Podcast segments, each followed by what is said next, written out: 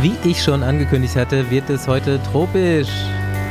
Wer sich dabei schon gedacht hat, dass die heutige Reise nach Luxemburg geht, kann Teil der Soko Besenwagen werden vom Kombinationsvermögen her. Wir starten unsere Tour aber natürlich in Tokio und sind glücklicherweise wieder in voller Besetzung im Bus. Mein Name ist Bastian Marx. Bonjour, mein Name ist Paul Voss. Meiner ist Andi Staub. Und als Snacks reichen wir heute Sushi auf der Fahrt. Rafa belegt euch Sashimis und Makis und Rafa Custom macht die California Rolls. Und ab geht's. Nächste Runde Trainingrunde, gesponsert von. Und weil Sushi nicht alles abdeckt, was du zum Schnellradfahren brauchst, reichen wir im Bordbistro Besenwagen dazu traditionell grünen Smoothie. Reich an Vitaminen und Mineralstoffen brauchst du dir nämlich auf keiner Fahrt mit Athletic Greens mehr Gedanken zu machen. Und wer sich auch keine Sorgen zu machen braucht, sind ein paar nicht ganz unwichtige Kernbereiche deiner Gesundheit. Energie und Konzentration, Regeneration und Stressabbau, deine Verdauung, deine Darmgesundheit und dein Immunsystem. Und da wird doch relativ schnell klar, was du davon hast. Alles, was dir hilft, dich vom Training oder von Alltagsstress zu regenerieren, profitiert mit Athletic Greens. Naja, das sind eben auch nur ein paar Marginal Gains. Vielleicht hast du nicht überall Bedarf, aber irgendwo ist sicher noch ein Schippchen draufzulegen. Du machst dir morgens einen grünen Smoothie und hast alles drin, was du an Vitaminen und Mineralstoffen brauchst. Schmeckt nicht nur gut, sondern macht satt, enthält nur 1 Gramm Zucker, liefert 75 Vitamine und Mineralstoffe und ist vegan, gluten- und laktosefrei. Du hast 60 Tage Geld zurück Garantie und wenn du jetzt Lust bekommen hast, die einfachste Variante ist, dir die Greens direkt monatlich nach Hause liefern zu lassen. Deine Tüte ist leer, die neue ist schon vor der Tür. Also geh auf athleticgreens.com slash Besenwagen und dort erhältst du noch fünf praktische Travel Packs, genauso dazu wie einen Jahresvorrat an Vitamin D3 Öl. athleticgreens.com slash Besenwagen for the win.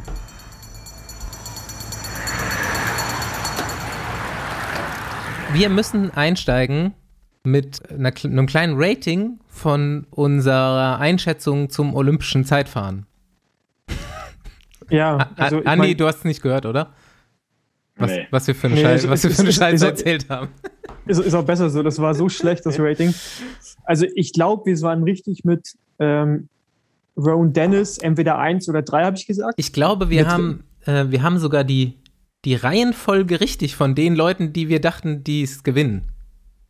Hatte ich zumindest die Hoffnung. Also Rowan Dennis war der Beste von den dreien, die wir gesagt haben. Ja, genau. Und dann kam Ghana. ja, genau. Aber ja, äh, bei den Männern hätte ich jetzt nicht damit gerechnet, dass äh, das Roglic, ich glaube, damit hat keiner gerechnet, dass der die da alle so rasiert. Ähm, Tom Dumoulin Zweiter, äh, überragend, mega geil. Und dann äh, Rowan Dennis äh, auf drei, hatte ich glaube ich gesagt, entweder gewinnt Rowan Dennis oder wird Dritter. Aber geil ist auf jeden Fall auch, dass jetzt quasi, nachdem bekannt wurde, dass Rowan Dennis zu Jumbo Visma wechselt, die einfach das ganze, komplette Podium haben. Ja. Ja, Ja. sehr geil, sehr geil, ja. Ja, mit, der, mit der Kombination hätte man auf jeden Fall viel Geld verdienen können. Mhm. Ich glaube, da standen die Quoten ganz gut. Ähm, ja, im Lance meinte so, das olympische Zeitfahren stand unter dem Motto äh, Revenge. Und ähm, sowohl bei den Frauen als auch bei den Männern, also eigentlich alle, Mhm. alle drei Kandidaten bei den Männern haben sich für, haben für irgendwas quasi Revanche genommen.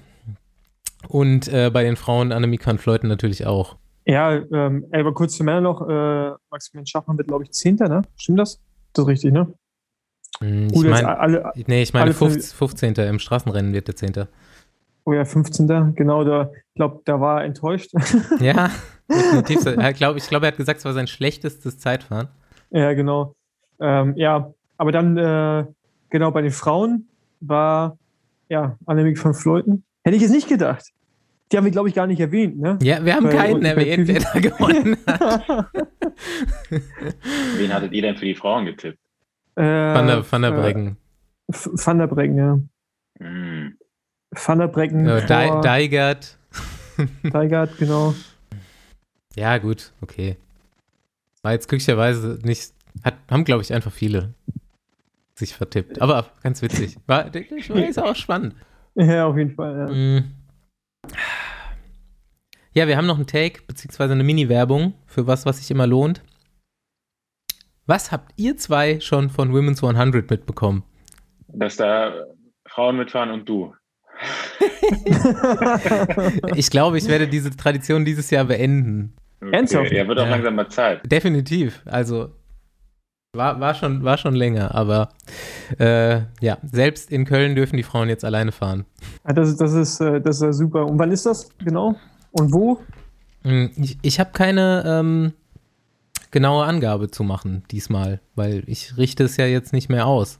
Paul, erzähl doch erstmal, was hast du schon so von Women's 100 mitbekommen, außer dass ich das gemacht habe, ein paar Jahre lang?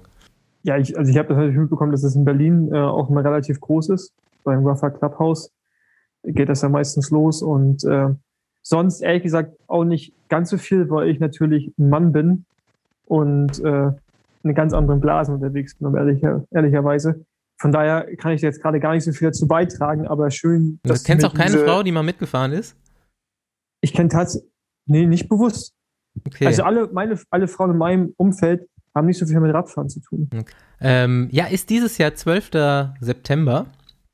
Das immer worldwide und eigentlich in allen großen Städten. Und ähm, ich hatte da auch die Organisation schon so ein bisschen an ein Mädel aus der Kölner Szene abgegeben, die hat das schon mit mir gemacht. Ich hoffe, die macht das jetzt einfach weiter dieses Jahr, mal sehen. Ähm, in Düsseldorf wird das, glaube ich, schon länger irgendwie auch mit Treffpunkt Schicke Mütze gemacht. Ich denke, über die Rafa-Seite kann man da sich nochmal genau informieren. Ich kann auf jeden Fall Werbung dafür machen. Ich war mal Rafa-Ambassador in Köln und habe das deswegen, ich weiß gar nicht mehr, 2016, 17 zum ersten Mal gemacht oder so. Und es war immer mega viel los, waren immer irgendwie 30 Frauen da, immer ähm, ich wollte gerade sagen, ja, auf jeden Fall immer 100 Kilometer. Eine Tour mussten wir abbrechen, aber das war einmal, da haben die noch Braver Than the Elements gemacht, Rafa. Da hat man im März so eine Tour gemacht und die ist mal so ins, so ins Wasser gefallen, dass das eigentlich dann nicht die komplette Tour war. Nee, bei Williams 100 immer geiles Wetter und ähm, Bergische Runde meistens gefahren. Ja, und also immer. 100 heißt das, weil man eben 100 Kilometer fährt. Exakt. Und für viele ist das auch wirklich immer das erste Mal gewesen. Also da waren immer so fünf bis zehn Frauen dabei, die zum ersten Mal 100 Kilometer gefahren sind. Und so, das lief immer top. Also keine, keine wird da irgendwie zurückgelassen oder so. Alle helfen sich gegenseitig. Ich hatte dann immer so Steffi Dorn noch mit organisiert die letzten zwei Jahre. Da war dann noch so eine richtig starke dabei. Die hat sich mit allen unterhalten. Das war immer sehr cool. Also, wenn ihr Bock habt, informiert euch. Vielleicht zwinge ich meine Freundin mal mitzufahren. Mal sehen. Sehr, schön, sehr schön. Mhm. Quasi. Die hat übrigens diese Königsetappe Korsika sehr gut geschafft, ohne Schieben. Hat, hat sie gewonnen? Col de Vergio. Ja, de definitiv. Dauert, die, die gewinnt immer. Die hat, die hat. die hat doch eh den Jackpot. Ja, aber, aber hat sie dich auch geschoben?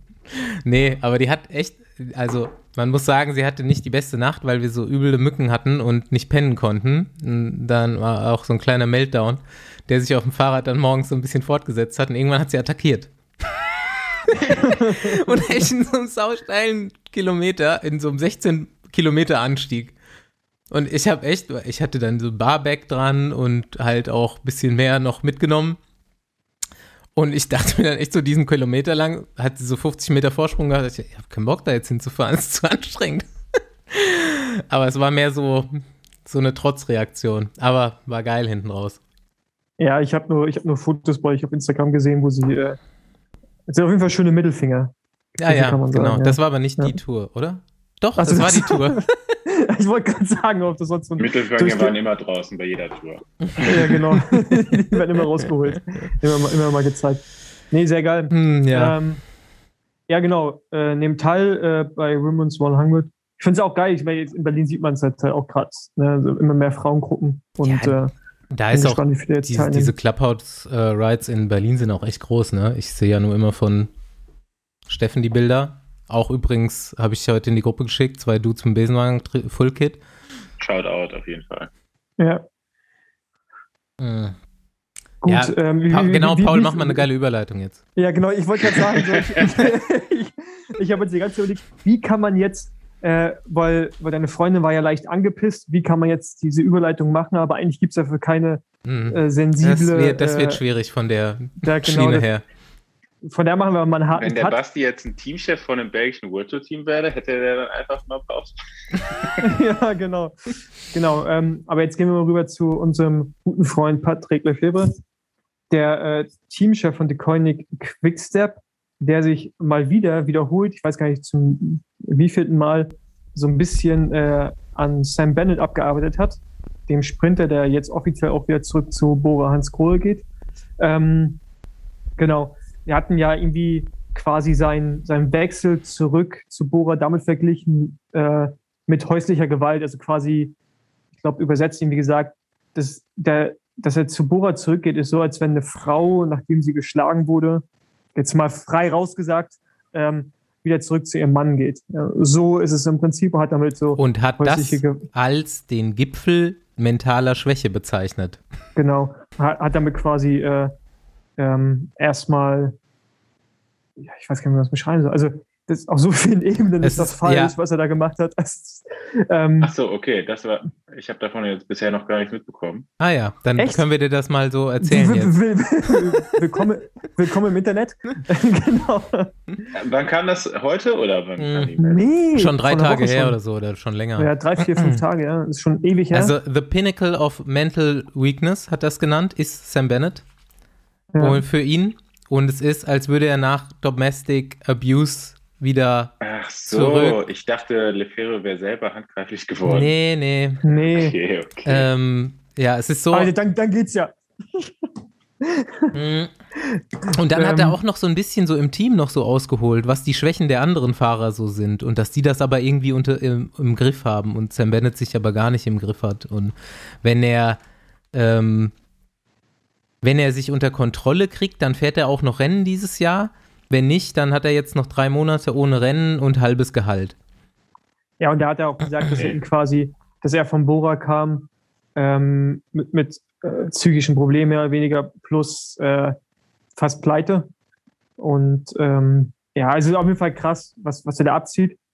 Äh, was ich halt krass finde, ist, dass du siehst halt wieder, wie schwach unser Weltverband ist oder der Weltverband, die UCI, dass es dafür keine Sanktionen gibt, bei anderen Sportarten gibt es Sanktionen ja, Ähm. für solche Äußerungen in der Öffentlichkeit. Ja, also Und- was, was mich äh, schockiert ist, dass er auch da in Belgien keinen Gegenwind bekommt, jetzt langsamer. Also irgendwann reicht's. Also jetzt ist für mich, vorher war es schon schwierig und jetzt ist für mich mal so eine Grenze erreicht, wo auch ein Patrick Lefebvre mal übers Ziel weit hinausschießt und es auch so nicht mehr tragbar ist, auch für Sponsoren und, ähm, und fürs Team an sich.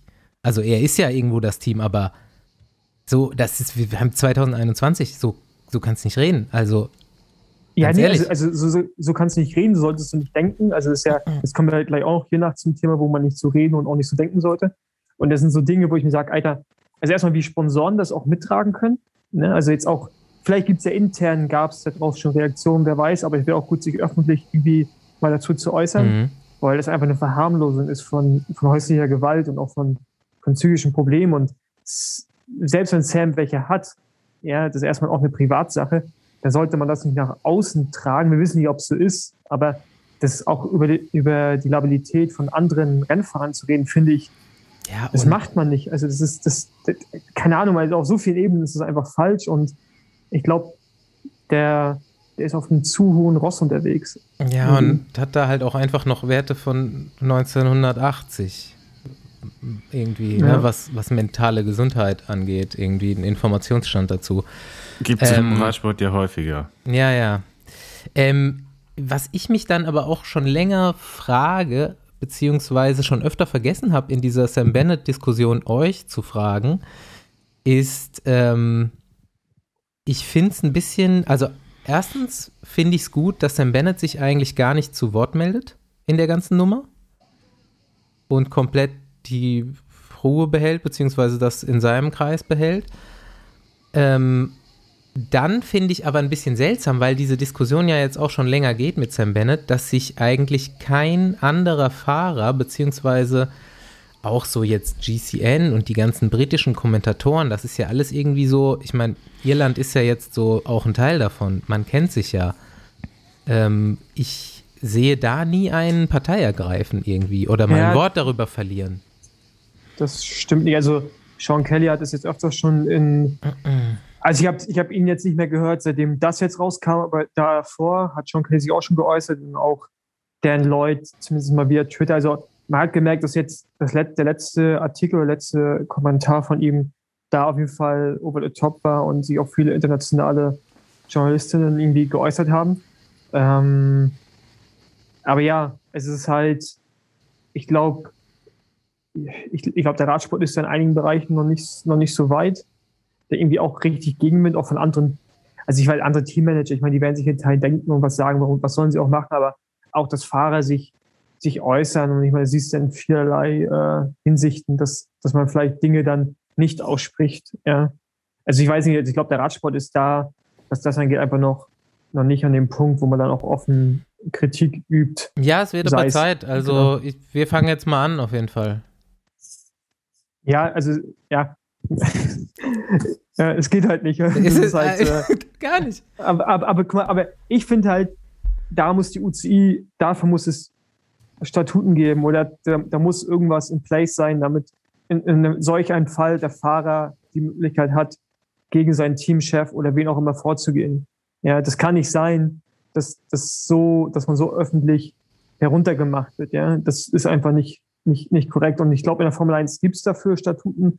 Ich weiß nicht, wie es jetzt im Fußball ist oder im anderen Ding, aber da gibt es ja auch für jeden Scheiß gibt's ja, ja Geldstrafen. Ja, und äh, vielleicht müsste man da im Radsport auch mal drüber nachdenken. Man sollte darüber nachdenken, nicht nur sollte. Aber äh, wir haben, wir sind auf einem weiten Weg, was das angeht, was Definitiv. die UCI in der Kommunikation, was die UCI in der Kommunikation betrifft. Ja. Genau. Da, ähm, da können wir jetzt auch gleich zum nächsten Thema springen, wo die UCI quasi kein, äh, äh, ja, keine gute Kommunikation betrieben hat oder zumindest mal irgendwie äh, nicht richtig reagiert hat, zumindest in meinen Augen. Äh, der Fall Patrick Moster, den ja mittlerweile selbst die Mainstream-Medien, wie man sie ja nennt, äh, ja, die haben, haben sich natürlich also, auch, äh, das war ja schon fast Freude. Der Radsport schafft es immer wieder mit äh, seinen guten Seiten in die Mainstream-Presse. Ja, genau. Aber zum Glück haben wir ja gleich am Ende auch noch sehr, sehr positive Nachrichten, ja. die es auch in den Mainstream-Medien geschafft haben. Genau, aber ähm, ja, Patrick Moster wäre sicher ähm, rassistisch gegenüber ähm, zwei Fahrern aus, wo kam die her nochmal genau? Äh, Algerien und Marokko, glaube ich. Ja, genau, geäußert hat und äh, brauche jetzt nicht wiederholen, weil ich glaube, das wissen mittlerweile alle. Und jetzt gab es dazu eine Stellungnahme vom BDR, ähm, die wiederum auch ins Englisch und selbst in der deutschen Presse falsch wiedergegeben wurde, leider. Ähm, kann sich jeder mal durchlesen bei rad-net.de. Da steht die vollständige Pressemitteilung dazu. Und dann kann sich vielleicht auch jeder und jede ein eigenes Bild nochmal machen. Aber ja, äh, auch da die, die Kommunikation seitens UCI, DOSB und BDR erschreckend. Und ob die Konsequenzen jetzt angemessen sind, kann ich irgendwie schwer beurteilen. Ich habe mir gewünscht, dass da dass es mehr Konsequenzen gibt. Welche jetzt genau, weiß ich nicht. Also ich bin dagegen, ihn durchs Dorf zu treiben und irgendwie auch äh, keine Ahnung, zu verbrennen, so eine Hexenjagd mäßig, mhm. weil das irgendwie auch so halb gefordert wurde. Ähm, ich glaube nicht, dass Patrick Moster ein Rassist ist, ähm, weil dazu, äh, ja, das glaube ich einfach nicht. Von, von, daher muss es andere Wege geben, ähm, ihn wieder, ihn zu, in Anführungsstrichen, zu bestrafen. Aber ich finde, so wie es gelöst wurde, ist es auf jeden Fall auch nicht befriedigend. Ja. Ja, zumindest wurden, da habe ich mich ja schon fast gewundert, dass auch wirklich äh, Maßnahmen jetzt ergriffen wurden. Ich glaube, gestern kam das irgendwie raus, äh, irgendwie Abmahnung und dann auch Paycut oder sowas. Oder ist der Paycut genau. nur, wenn er sich nochmal Genau, genau. ja, ja. Nur wenn er sich nochmal im Ton vergreift, ja. beziehungsweise da ausfällig wird. Ja. Ähm, ja. Also ja. Äh, äh, ernsthaft, also er kriegt jetzt nur eine Gehaltskürzung, wenn er nochmal sowas ja, macht. Genau, ja, ja. genau. Also, also aber international, äh, ja genau, international wurde aber wiedergegeben, er kriegt einen Pay-Cut und auch in deutschen Medien. Aber mhm. die Wenn man es genau also durchliest, die, ist es beim zweiten Mal. Ja. Genau, also das ist noch nicht der Fall. Und, ähm, so nett. Also ja. nur wenn du zwei, zweites Mal eine rassistische Äußerung bringst, dann kriegst du Gehaltkürzung. Beim ersten Mal kriegst du nichts oder was? Beim ersten Mal war es nur ja. ein Ausrutscher. Ja, das hat er aber ja selber gesagt im Endeffekt, aber das kannst du halt so nicht stehen lassen. Wer unter Druck, nee, genau. das war ja der Teil der Entschuldigung, wer unter Druck und psychischem Stress dann irgendwie äh, solche Formulierungen droppt, für den ist es halt normal. Weil in dem Moment denkst du nicht ja, drüber nach. Ich war, ich war an dem Tag mit zwei in einer Gruppe, in der unter anderem zwei Psychologinnen anwesend waren, unterwegs und äh, die beiden haben einfach gesagt, das ist eine andere Formulierung für intuitiv. Und wer sowas intuitiv sagt, mhm, der darf genau. meiner Meinung nach heutzutage nicht mehr so ein Amt be bekleiden. Und der richtig, die einzige richtige Entscheidung wäre eigentlich nur ein Rücktritt von der Person selber. Mhm. Also das wäre eigentlich jetzt die Aktion gewesen, die, die man da erwarten muss. Und ansonsten äh, kann man das eigentlich als Außenstehender oder als äh, kann man das gar nicht anders akzeptieren. Äh, jetzt diese, jetzt noch nicht mal diese, also noch, es gibt ja eigentlich gar keine Konsequenzen jetzt, wenn ich die Pressemitteilung richtig verstehe. Nee. Ähm, das ist für mich einfach äh, ein Unding, dass in so einer entscheidenden Position äh, in einem Sportverband, gerade der Sport steht ja besonders für, äh, ja, für, für ganz andere Werte und dass jemand jetzt in so einer Position eben noch so ein Gedankengut in sich trägt und eben nicht, äh, ja, ich habe es eben auch gesagt, ne, im Radsport scheint es noch ein paar mehr Leute geben, die irgendwie in den 80er Jahren, wo das vielleicht noch irgendwie gesellschaftsfähig war oder auch nicht, äh, da immer noch, noch so ein Gedankengut haben oder zumindest mal die, äh, ja diese Wortwahl eben in ihrem Sprachgebrauch haben, das ist, hat für mich nichts im, im, in dem Sport zu tun und nicht äh, als äh, ja, Spitzenposition in dem Radsportverband äh, schon gar nicht. Und ähm, also ich kann das so eigentlich für mich nicht akzeptieren und äh, bin da jetzt einfach nur enttäuscht, was die Maßnahmen vom Verband angeht. Ähm, Habe es aber ehrlich gesagt auch so kommen sehen, weil mh, mm, ja, was, was gibt es für Alternativen? Ähm, äh, ja, aber ich meine, wir bemängeln schon seit längerer Zeit die, die Strukturen und die, die veralteten Strukturen, vor allem in dem Verband. Und äh, es gab ja jetzt auch noch, also aus nicht bestätigter Quelle, aber es gab immerhin auch eine Wiedergabe von einem Telefonat. Da hat wohl jemand angerufen beim BDR und in der Geschäftsstelle hat da wohl ganz haarsträubende Aussagen auch von der, von der Frau am Telefon bekommen.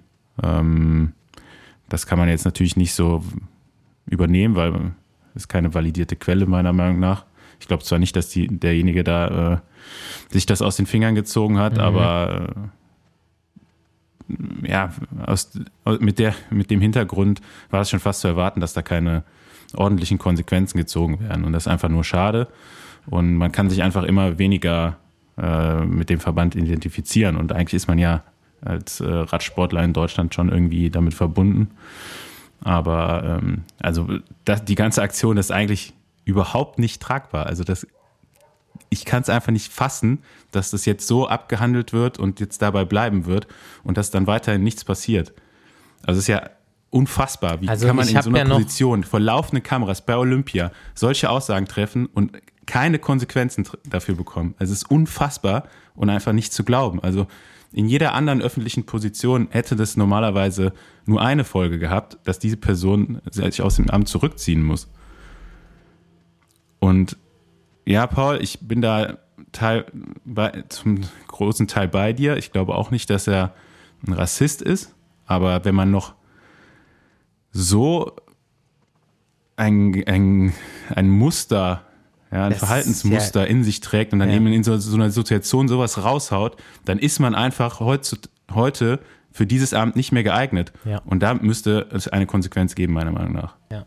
Ich habe ja noch ein bisschen Hoffnung, dass man sich nochmal zusammensetzt jetzt mit ein bisschen Zeit und noch irgendwas passiert, aber.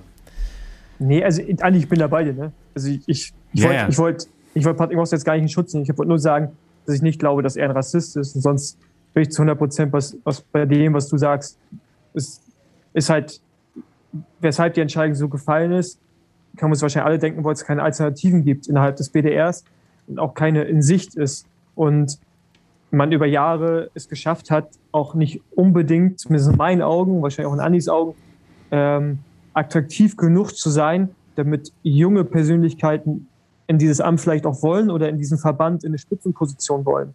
Ja, und das heißt, man hat sich eigene Probleme äh, geschaffen und äh, wenn man jetzt diese Person ähm, feuern würde oder er vielleicht auch selber geht, ich glaube, dann stehen man vor ganz anderen Problemen auch wieder. Ich meine, letztendlich haben sie von Ja, aber das ist ja, kann ja eigentlich dann auch kein Zustand sein, kann ja auch keine Aussicht natürlich dafür nicht, sein, aber- dass das aber so der- bleibt. Ne? Andi, aber das ist, aber das ist ja der Grund, auch weshalb man ihn nicht äh, in der Kommunikation direkt nach Hause geschickt hat. Also anscheinend diesen Plan gab es ja, ihn nach Hause zu schicken, aber man muss, hat geschaut, wie kriegt man es organisatorisch auch vor Ort im Griff. Also ich meine, weil die Delegationen halt so klein sind. Und so ist es jetzt halt, wenn er zurück in Deutschland ist, wenn er ihn von internationalen Aufgaben. Aber das heißt ja nicht, dass er nicht trotzdem Orga im Hintergrund trotzdem weiter vorangeht. Das ist er halt nicht mehr bei einem Radrennen dabei. Ja? Das ist ja aber erstmal, oder bei einem Radballturnier, wie auch immer, das ist ja erstmal irrelevant, weil er hat ja alles zu betreuen, nicht nur Straßenradsport oder Bahnradsport, sondern ja alles. Und ähm, ich glaube, dass, dass man, wenn man eine Alternative hätte, hätte man eventuell auch gesagt, okay, es ist vielleicht, um aus der Sache gut rauszukommen, macht man so. Aber wie ich bei uns auch schon in der Gruppe geschrieben habe, man wird den Teppich ganz weit hochheben, einen ganz großen Besen nehmen und versuchen ganz, ganz lange da einfach runterzufegen unter diesen Teppich. Und so macht man es jetzt halt auch. Der ist jetzt nochmal kurz hochgekocht. Wir sprechen jetzt nochmal drüber. Und in zwei Wochen ist es einfach vergessen. Und ähm, solange die Landesverbände beim BDR, also jetzt quasi die einzelnen Länder ja, in Deutschland, die Landesverbände, sich nicht negativ äußern oder quasi einen Wechsel wollen und darauf auch drängen, wird da nichts passieren. Der Druck wird, der äußere Druck, glaube ich nicht, dass er ausreicht, weil das irgendwann wieder verfliegt. Es, muss Ähm. von den, es muss von den Landesverbänden selber kommen, dieser Druck, eine Veränderung haben zu wollen. Paul- Aber dann hast du wieder das Problem mit den Landesverbänden. Paul, kannst du noch mal kurz seine Position erklären? Seine Position, er ist der Sportdirektor, also international wurde er kommuniziert als sportlicher Leiter, das ist ja so direkt nicht, ja, äh, sondern sportlicher Leiter wäre ja im Englischen irgendwie Director Sportiv, sondern er ist so, ähm, er übersieht das ganze Sportliche im BDR, also er ist für alle Sportarten verantwortlich, die es innerhalb des BDR gibt. Dazu gehört Kunstradfahren, Radball, Bahnfahrt, äh, Bahnradsport, Straßenradsport, was auch immer. Das muss er alles übersehen und das sportlich koordinieren, wenn ich mich jetzt nicht irre. Das ist quasi die Jobbezeichnung. Er ist so quasi unter dem Prä Präsidenten Sharping ähm, quasi zweitwichtigste Person. Also für Mhm. uns in der Öffentlichkeit, jetzt für uns Sportler oder halt Leute, die in einem Team arbeiten, eigentlich die wichtigste Person. Also weil Sharping ist so reprä repräsentativ, ja, so wie der äh, Bundespräsident ja, äh, von Deutschland. So- So in die Mhm. Richtung geht das ja eher. Und von daher ist es eine enorm wichtige Position, um da jemanden zu finden, der bereit ist, das Amt zu übernehmen, der nicht vielleicht so aus dieser eigenen Struktur kommt und vielleicht auch mit neuem Wind reinkommt. Den wirst du momentan nicht finden, weil der BDR, glaube ich, als Verband sehr unattraktiv ist für, Für, für Quereinsteiger. für dich als Sportler ist Patrick Moster in welcher Position gewesen? Wann hast du mit ihm zu tun gehabt? Was hat er zu sagen für dich als Straßenradsportler von der Jugend bis als Profi? Er war mein U23-Bundestrainer Mhm. in meinen beiden letzten Jahren. Und äh, Jetzt heutzutage für die Leute?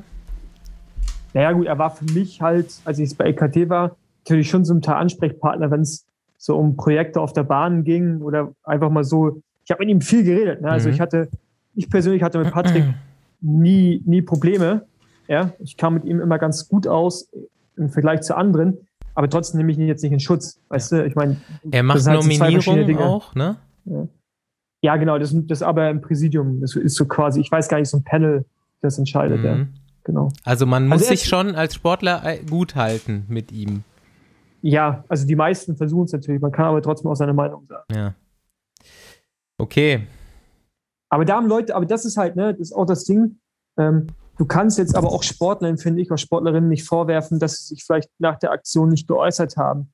Ey, weil viele äußern sich jetzt nicht unbedingt, weil sie Angst haben, irgendwie dann nicht mehr nominiert zu werden, sondern einfach auch, weil es, weil, nicht, weil sie keine Notwendigkeit gesehen haben, sich zu äußern, aber es ändert erstmal die Situation nicht, nix. Weißt du, es, ist, es macht halt keinen Unterschied, ob sich jetzt 100 Leute ähm, irgendwie äußern dazu noch mehr, sondern es muss innerhalb der Politik, innerhalb des DOSBs, ne, der ja den BDR auch mitfinanziert, innerhalb der, der Mhm. Politik, Mhm. weil man darf nicht vergessen, dass die deutsche Politik Steuergelder zur Verfügung stellt. Das heißt, sie haben eine hohe Macht und da muss sich, die können die Entscheidung fällen und die können den Druck ausüben. Ja? Ähm, klar müssen wir medial auch was machen, definitiv. Aber damit da so ein Wandel äh, vollzogen wird, sind das ganz andere, ist das ganz andere Stellschrauben, die irgendwie mal ja, gestellt werden müssen oder angezogen werden müssen, damit wieder irgendwie mal einen Wandel bekommen in den nächsten Mhm. Jahren. Aber das, glaube ich nicht. Das würde ja auch nur Bewegung bekommen, wenn sich eben mehr Leute dazu äußern. Ja. Also von selbst kommt ja, aber da nicht, ist ja äh, auf jeden Fall die in Idee. dieser Causa jetzt schon mal richtig was passiert. Zumindest diese zwei Tage gab es ja schon mal einen richtig harten Shitstorm und das hat der BDR ja auch mitbekommen. Also das kann man ja nicht nicht mitbekommen, was da passiert ist. Wahrscheinlich, ja, aber auch Ähm. nicht ganz, weil die haben ja einfach auch alle Kommentarfunktionen deaktiviert, Ja, ja, genau, richtig. bei denen abgeben konnte. Da ist die Social Media auf Social Abteilung Media. auf jeden Fall richtig gute Arbeit geleistet. Genau so wird's gemacht. Ähm, übrigens da, ne, jetzt, ich will die zwei Themen nicht auf eine Ebene stellen, aber so einen Shitstorm hätte ich mir bei Lefebvre auch mal international gewünscht. Zu dem anderen Ja, Thema. also es gab schon einen gewissen Shitstorm, ne? Das darfst du nicht Ja. vergessen. Aber jetzt nochmal, ich, klar, wenn mehr, desto mehr Leute sprechen, desto größer wird der Druck. Aber ich, ich finde es auch nicht gut, wenn Leute, also im Ziel ProfisportlerInnen oder wie auch immer, ähm, quasi verurteilt werden, wo sie sich nicht geäußert haben. Das nee, finde ich auch nicht richtig. auf gar keinen Fall. Ja, aber es wurde anscheinend, Hm. wurde das gemacht und das finde ich auch nicht richtig. Hm, gut, wie, äh, ah ja, wir haben wieder einen versöhnlichen Abschluss jetzt, bevor wir zu unserem Sehr Gast übergehen. sogar, ja. ja. Haben wir noch was zu sagen dazu? Dazu nicht, nee, das wird, das wird ein Dauerthema sein und äh, wir, wir, wir lieben den BDR und Ja. äh, werden uns weiter mit ihm offensichtlich immer noch beschäftigen müssen. Aber ja, Hm, yes. jetzt gehen wir zu was Positivem vom BDR rüber. Ja, drei Besenwagengäste und Franziska Brause, die schon zugesagt hat für eine Folge Besenwagen bald, haben drei Weltrekorde gefahren. Paul, gib noch mal einen Abriss. Was ist passiert? Ähm, ja, also der, der Bahnvierer der Frauen, was ja auch jetzt erstes ähm, dritte Mal, glaube ich, olympisch ist, genau das dritte Mal olympisch, ähm, hat schon, ja, bei ihrem ersten Lauf, Vorlauf war das quasi, oder Qualifikationslauf, sind sie Weltrekord gefahren. Äh, vier Sekunden schneller als der Rest des Feldes, oder drei Sekunden schneller. Und dann äh, eigentlich in jedem Lauf, es gab insgesamt drei Läufe, dann gab es nochmal ein Halbfinale und dann das Finale, sind jedes Mal Weltrekord gefahren, die vier Frauen. Und äh, haben jetzt mit einer 406138, glaube ich, oder sowas. Ähm, 404 ja, ist, mittlerweile. 404. vier, oh, vier, ach, scheiße, sind stimmt, schon- 406 waren. Also man kann Stimmt, das noch genau, ein es- bisschen spannender machen, indem man sagt, im, 407, 406, 404. im ersten Genau, Vorlauf 404. sind sie Weltrekord gefahren. Im Halbfinale sind die Briten dann Weltrekord gefahren. Im zweiten ja. Halbfinale sind die Deutschen da nochmal drunter Weltrekord gefahren und im Finale nochmal zwei Sekunden schneller. Ja. Und äh, ja, sensationell. Also da muss man irgendwie auch dem André Korf, der ja der Bundestrainer der Frauen ist, äh, einfach, glaube ich, einen riesen, ich glaube, so muss man einen riesen Lob aussprechen. Also die waren ja irgendwann mal, als das ganze Projekt angefangen hat, vor Jahren sind die, glaube ich, eine 440 gefahren oder irgendwas in dem Dreh, irgendwie 20 Sekunden hinter den Oh. Britinnen damals. Und ähm, die haben sich so jährlich einfach immer weiter gesteigert und sind mittlerweile ja einfach Olympiasiegerin und ja, und halt jedes Mal Weltrekord und also eine 404, das ist halt, das ist halt wahnsinnig schnell. Mhm. Also das, ja, wenn die jetzt noch ist- dreimal fahren, dann fahren sie unter vier Minuten, Ja. oder? ja. und äh, ich finde es ich find's krass und ich habe mich, ich habe mich mega gefreut, weil ich halt auch irgendwie es geil finde, dass der, also gerade so die Mieke Kröger, ne, die wir hier Mieke hatten, Kröger, genau. Ja, die, Hammer. die, die, die einfach so, so, keine Ahnung, die hat einem ja fast schon leid getan, dass sie nie richtig Geld verdient mit dem Sport, nicht in der Sportfördergruppe ist und sowas. Also irgendwie, du hast so gemerkt, da ist so ein bisschen kein Struggle, aber so, so richtig ein Plan ist nicht da, außer Olympia. Und die ist jetzt Olympiasiegerin, Mann. Das ist so geil. Und ich hoffe, dass sie auch gerade so für sie ein bisschen was verändert, so dass sie ja, Ja. ich meine, die hat, ja, die hat auch eine Rundfahrt gewonnen, ne? Da, davor noch die, die Ladies Tour in Belgien, dass sie jetzt irgendwie mal, dass sie vielleicht einen guten Vertrag bekommt und nochmal die Chance auf der Straße mit einem größeren Team und so, weil, ey, geil, Mann. Also ich meine, um so auf der Bahn fahren zu können, musst du Weltklasse-Athletin sein. Ja. Mm, Ja, bei uns in der Praxis war heute auch so ein bisschen die Hölle los, weil ja die ist manchmal bei uns, bei Thorsten zur Behandlung auch, die wohnt ja in Bonn, ist nicht so weit weg und Thorsten auch völlig ausgerastet. Der äh, kennt sie auch schon super lange und ähm, weiß auch, was das der bedeutet. Äh, der Hammer. Genau, also nochmal hier aus dem Besenwagen Glückwunsch. Ich glaube, wir haben das ja auch schon, wir haben es ja schon ein paar Mal geteilt bei uns auf Social Media und äh, ist mega geil und ich, ich hoffe, die vier Frauen äh, inklusive Laura Süßemilch, die ja als Ersatzfahrerin da war, Mhm. bekommen auch die Anerkennung, die sie verdienen in den nächsten Jahren in Deutschland ja, dafür. Yes.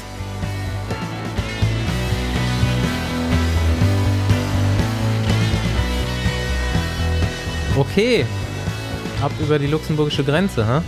Zigaretten kaufen. Und, und zwei Kanister, ey, das war so geil. Ich, bin ja grad- ich bin ja gerade in Dijon für so ein, für so ein Gravel Bikepacking Event. Wir sind mit so einem Bus hier rüber gefahren und der Busfahrer halt war, glaube ich, Luxemburger und der andere Busfahrer kam aus der Kölner Ecke. Alter, das, das war, das war wie so eine Stand-up-Show. Die beiden gemixt, diese, der kölsche Dialekt plus der luxemburgische Dialekt. Und da erstmal schön rüber über die Grenze, erstmal den Bus vollgetankt an der luxemburgischen äh, Tankstelle. Und dann halt rein. Das ist echt ein richtiges Zigaretten- und Kaffeeparadies da drüben, ne? Die Tankstellen. Das ist krass, ey. Hm. Was machst du überhaupt schon wieder da? Ja, ich fahre hier von Dijon nach Koblenz. Ähm, das heißt 96 Hours eigentlich. Das Event, aber ich wollte es in zwei Tagen fahren, weil ich am Freitag Termine habe. Deswegen, deswegen muss ich bis äh, Donnerstag, bis Donnerstag äh, späten Nachmittag in Koblenz sein, damit ich noch nachts irgendwann zu Hause in Berlin bin und dann am Freitag die Termine wahrnehmen kann. Ich finde es toll, dass du Ja. so ein stressfreies Leben führst, Paul. Ja, Finde ich auch gut. Ne? Ich habe hab, hab ich mir von dir abgeguckt. Du machst ja auch Carpe Diem. Äh, Okay. Abfahrt. ja, wenn wir schon mal Ich- da sind, dann gehe ich mir jetzt mal Zigaretten holen. Ja.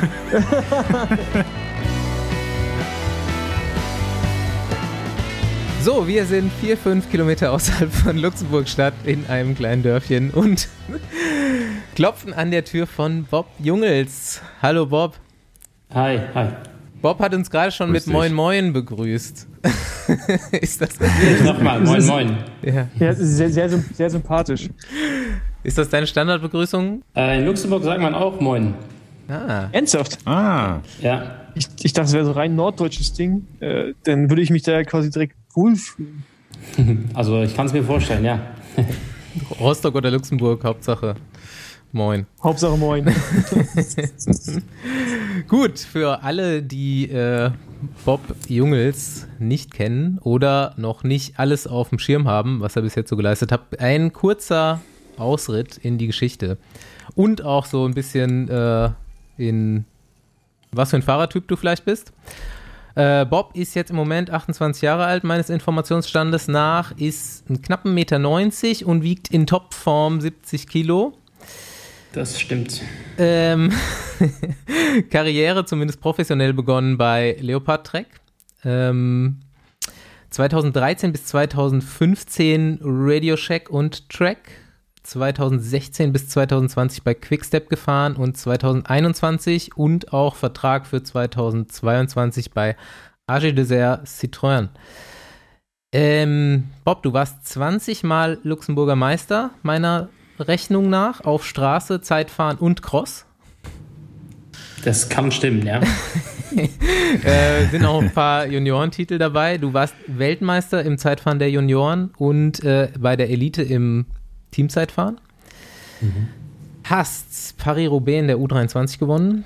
Ähm, beim Giro das weiße Trikot 2016 und das äh, weiße Trikot 2017 plus eine Etappe und warst damals jeweils Sechster und Achter in der Gesamtwertung. Das ist auch schon mal ein Brett. Lüttich-Bastogne 2018 gewonnen. Tour de France 11. 2018 und äh, 2019 Kürne, Brüssel, Kürne gewonnen. Ja, mal wieder ein Hochkaräter hier im Besenwagen. Und vor allen Dingen, ich finde es gerade krass, dass du erst 28 bist. Ich dachte, du wärst mittlerweile auch schon mal 30, weil gefühlt bist du seit ein- einem Jahrzehnt schon Profi, aber es kommt ja auch fast hin. Ja, ist auch, Das ist auch so. auch, ja. ja. Das ist krass, ey. Immer noch keine 30, ja. Ja, ist die neunte Saison in der World Tour. Das Zeit vergeht schnell. aber ma- es kommt einem vielleicht auch so vor, weil man hat auch dann irgendwann schon vorher mal deinen Namen gehört und dann hieß es einfach, ja, da kommt so eine richtige Granate jetzt aus der, aus der Jugend hoch in Luxemburg und man kannte dich eigentlich schon, bevor du Profi warst. Also ich habe deinen Namen auf jeden Fall schon ein paar Mal vorher gehört und äh, das ist ja echt jetzt schon, schon ein paar Jahre her. Ja, wie gesagt, durch die, äh, durch die Junioren und so weiter, durch den Weltmeistertitel vielleicht und dann auch die Erfolge bei, im, Kontinentallevel denke ich, ähm, ja, haben halt dazu geführt, dass ich sehr jung äh, ins, ins Business eingestiegen bin. Und ja, wie gesagt, äh, manchmal ähm, erstaunt es mich, äh, wie lange ich schon dabei bin, aber wie gesagt, noch, noch ein, paar, ein paar Jahre vor mir, hoffentlich. Ja, dann letzt, letzter Teil der Erklärung vielleicht noch kurz oder der Vorstellung. Zurzeit ähm, bist du in einer verletzungskrankheitsbedingten Pause. Ich mhm. versuche mal kurz zu erklären, ähm, aus meiner Physioperspektive vielleicht, was du hast. Ähm, beziehungsweise habe ich aber auch schon bei der Recherche erfahren, dass du Symptome davon schon so seit vier Jahren gemerkt hast. Ähm, es geht um eine Arterienverengung. Äh, bei dir betrifft das wohl beide Beine. Ähm, das Ganze ähm, ist auf, ich glaube, Bindegewebswachstum in der Arterie zurückzuführen. Und das wurde ja. vor sechs, sieben Wochen oder was operiert? Ähm, vor sechs Wochen operiert und vor sieben Wochen diagnostiziert, ja. Ah, dann erst diagnostiziert. Ich habe mich noch gefragt, warum du auch noch so lange gefahren bist. Im, äh, bist noch Tour de Suisse gefahren, glaube ich sogar, ne? Ja, ja, ja. Ähm, genau, und jetzt bist du quasi in acht Wochen so gut wie ohne Sport unterwegs. Also die sind bald beendet, ne? Das stimmt. Ich habe eigentlich, äh, ich habe gestern angefangen wieder mit, äh, mit Trainieren ein bisschen. Habe äh, letzte Woche äh, grünes Licht bekommen vom Arzt, dass alles, alles gut verheilt ist. Und ähm, ja, sozusagen wieder einsatzbereit bin, ähm, muss aber die acht Wochen ähm, nach der OP äh, abwarten, bis ich wieder ähm, voll, ja, voll reintreten kann. Ähm, ja, wie gesagt, ich hoffe, dass ich noch ein bisschen ein paar Rennen fahren kann dieses Jahr. Das wäre das wär nicht schlecht. Ähm, ist eine ungewohnte Situation, wo ich mich momentan befinde, weil ich eigentlich immer ähm, ja, meine ganze Karriere über ging es äh, eigentlich immer nur bergauf und äh, ja, ein bisschen ungewohnt, aber ich bin eigentlich sehr, sehr erleichtert und, und sehr erlöst fast, äh, dass das Problem gefunden ist, weil doch die letzten zwei, drei Jahre recht anstrengend waren, äh, weil die Leistung einfach mhm. nicht, mehr, nicht mehr ganz da war. Ja, da sucht man da natürlich, ne? Das äh, stelle ich mir jetzt auch so vor. Und ähm, ich glaube, es gibt auf jeden Fall ein paar Beispiele an Leuten, die nachher auch wieder richtig schnell gefahren sind. Das ist schon, ich weiß nicht, Andi, ich glaube, du hast auch so ein bisschen Erfahrung mit sowas oder, ne? Das ist schon relativ verbreitet im Radsport. Aber schwer zu diagnostizieren. Ja, ich kenne kenn auf jeden Fall ein paar Radsportler, die äh, die OP hinter sich haben. Äh, Robert Wagner unter anderem, der hat es auch, glaube ich, erst äh, an einem und dann an dem anderen Bein, also wurde zweimal operiert. Ähm, mhm. Ja, ich weiß darüber jetzt auch nicht so viel. Ähm, man vermutet wohl, dass das, wenn man relativ jung anfängt mit dem, mit dem Radsport, dass es da dann vielleicht eher so eine, ja, sich zu Problemen geben kann, ne, dass sich eben diese Arterie, ist das dann auch bei dir in der Hüfte, im Bereich der Hüfte? Ja, ja genau. Ich habe zwei, äh, ich habe jetzt hm. zwei, so circa 15 Zentimeter Narben oberhalb, oberhalb der Hüfte.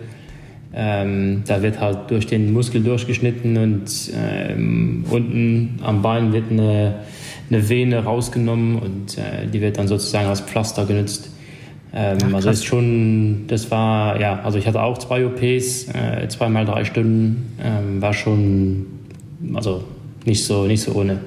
Keine einfache, auch keine risikofreie Geschichte, also ähm, ja. Ja, und ähm, ich weiß nicht, wie es bei dir letztendlich diagnostiziert worden ist. Man kriegt normalerweise dann so ein Kontrastmittel gespritzt und äh, wird im MRT äh, nachgeschaut. Ähm, ja, aber es ist halt, man will eigentlich immer vorher alle anderen Ur möglichen Ursachen ausschließen, weil, wie gesagt, mhm. das ist schon keine, keine äh, Standard-OP, sondern ja, man, man schraubt an einer relativ großen Vene, Vene rum und ähm, mhm Mhm. Ja. Da ist ja schon mal gut, dass da auf jeden Fall alles gut gegangen ist. Und ähm, ja, anscheinend ist es irgendwie im, im, oder vielleicht ist es beim Rad, bei Radsportlern wird es vielleicht eher mal bemerkt. Vielleicht gibt es das auch öfter, aber mhm. ähm, bis jetzt ja, auf jeden Fall nicht der erste. Der, der Arzt hat mir das ein bisschen so erklärt, dass es ganz oft durch das, durch das Abknicken ähm, mhm, von genau. der, vom, vom Hüftbereich einfach durch diese Bewegung ähm, sehr häufig auftritt bei den Radfahrern. Ähm, aber wie gesagt, sehr schwierig zu diagnostizieren, weil das auch so schleichend kommt. Es ist nicht wie ein gebrochenes Schlüsselbein, wo du halt weißt, okay, ist gebrochen, ist gebrochen. Ähm, aber ja, hier war halt einfach über, über Jahre hinweg fällt, fällt so ein bisschen die Leistung ab und es tritt auch immer nur in sehr, sehr hohen Leistungsbereichen auf. Darum ist es auch für den Sportler, denke ich, sehr schwierig. Irgendwie am Anfang denkt man halt, okay, ich habe vielleicht nicht genug trainiert, ich bin nicht gut, nicht gut genug in Form, ich habe aber dann irgendwann war bei mir halt äh, so der Punkt, wo ich so ziemlich alles äh, an anderen Sachen ausgeschlossen hatte. Äh, alles, was Material war, Sattel, Pedale, Schuhe. Ähm, dann bin ich dann irgendwann ein bisschen in Richtung Entzündungen, sei es Zähne und so weiter und so fort, äh, weil ich einfach mir, mir selbst keinen Rat mehr wusste. Und ähm, ja, und halt diese, diese, diesen vaskulären Sachen sind halt sehr schwierig. Ähm, ist halt nicht das Erste, was man nachschaut oder nicht die erste Stelle, wo man nachschauen würde. Ähm, eben, wie du sagst, ist, ein, ist schon ein großer Eingriff und man will alles andere ausschließen, um, ähm, um halt auch äh, diesen großen Eingriff zu möglicherweise zu vermeiden. Aber bei mir war es halt jetzt so und ich bin auch sehr, wie gesagt, dankbar. Ich habe noch einen Vertrag nächstes Jahr, dass, ähm, mhm. dass das alles wieder hoffentlich in Ordnung kommt. Bei welchem Arzt wurde das jetzt diagnostiziert? Ich war in Belgien, äh, in Belgien bei einem Arzt, hm. der, ähm, der schon, der, der, mehrere belgische Radfahrer schon so operiert hat. Ja. Okay, ja. Ja, Besenwagen Medical Service, das war auf jeden Fall aufschlussreich. Ähm, da merkt man doch, dass äh, alle hier schon mal irgendwie Erfahrungen in diese Richtung hatten. Ähm, ja, ich wünsche dir oder wir wünschen dir auf jeden Fall, dass das jetzt äh, wieder weiterhin steil nach oben geht nach diesem ersten Knick, der da aufgetreten ist. Vielen Dank, ja. Ähm, jo, Aber, ich hab, Basti, ja. jetzt, du hast ja ganz am Anfang gesagt, du stellst ihn jetzt kurz vor, um auch mal einen Einblick zu geben, was er für ein Fahrertyp ist. Ja. Wie würdest wie würdet, also ich frage jetzt mal Paul und Basti zuerst. Was denkt ihr, was ist er jetzt für ein Fahrertyp? Frag mich nicht, weil ich vorhin nicht bekomme.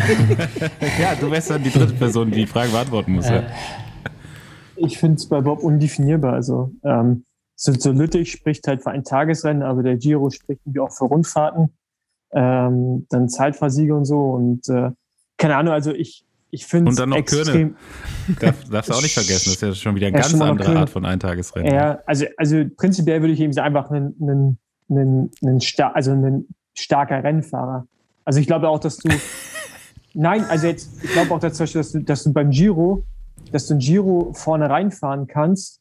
Das haben wir dieses Jahr auch wieder gesehen bei dem Italiener von De Koenig, Geister. Ähm, Cataneo. Cataneo, dass wenn du einfach ein, ein richtig, richtig starker Rennfahrer bist, dann musst du nicht zu den Top 5 Kletterern oder Top 10, sondern einfach richtig guter Rennfahrer, dann kannst du von reinfahren. Also jetzt, ähm, weiß ich meine, dafür spricht irgendwie dann auch Köhne und, und Lüttich und dann irgendwie auch so die ganzen Zeitfahren, die du abgeliefert hast. Also ich finde es gerade schwierig, aber du sagst ja selbst auch, dass du es gar nicht zuordnen kannst. Ne? Also ich meine, mit 28 kann sich ja immer noch in eine Richtung entwickeln. Ne? Also. ja, auf jeden Fall. Ich denke, das, das Einzige, was ich eigentlich dazu sagen kann, ist, dass, ähm, dass ich in Zukunft äh, halt ein bisschen eine Richtung auswählen muss, auch wo ich mich ein bisschen spezialisieren, denke ich, muss.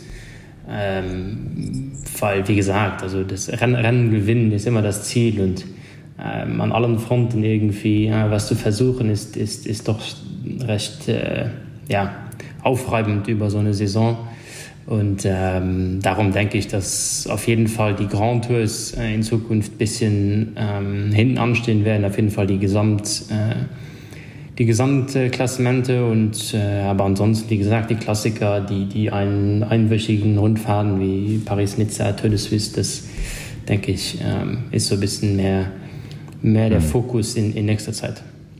Aber hast du, du, hast du auch so Passion für die ganzen Kopfsteinpflasterrennen? Also ist es so irgendwie, dass du davon auch so ein bisschen träumst, keine Ahnung, mal Paris-Roubaix zu gewinnen oder Flandern-Rundfahrt? Oder ist das irgendwie gar nicht so? Klar, also ich denke, die, ja. die fünf Monumente sind schon ähm, irgendwie immer so ein bisschen im Hinterkopf, weil, ähm, ja, wie schon gesagt, ich, äh, Paris-Roubaix habe ich bei der U23 gewonnen. Ähm, ist bei den Profis natürlich ein anderes Rennen, aber ich denke speziell an, äh, äh, Tour de Flandre, das sind alles Rennen, wo, denke ich, wenn ich in Topform bin und alles passt, äh, vorne reinfahren kann. Und ähm, ja, und dann denke ich auch äh, Lombardia. Das, das, am schwierigsten, denke ich, ist, ist, es, ist es wahrscheinlich mal an Sanremo zu gewinnen. Aber die Möglichkeit besteht und, und mhm. ähm, wie gesagt, die längeren Eintagesrennen, äh, respektive die Klassiker, liegen mir und, und äh, sind mit Sicherheit groß, äh, größere Ziele für, für die Zukunft. Hm. Wie, wie kam dieser Prozess ins Rollen, dass du gesagt hast, du gehst jetzt weg von Grand Tours und konzentrierst dich eher so sogar auf die eben Kopfschenkpflaster Rennen. War das, war das auch vom Team aus damals bei Quickstep oder war das eher so eine eigene, eigene Entscheidung? Das kam eigentlich so ein bisschen, das Team ist halt sehr auf diese, auf diese Klassiker ausgelegt und, und diese, ja, man, man kann schon fast Liebe sagen von dem Team zu diesen, zu diesen Rennen.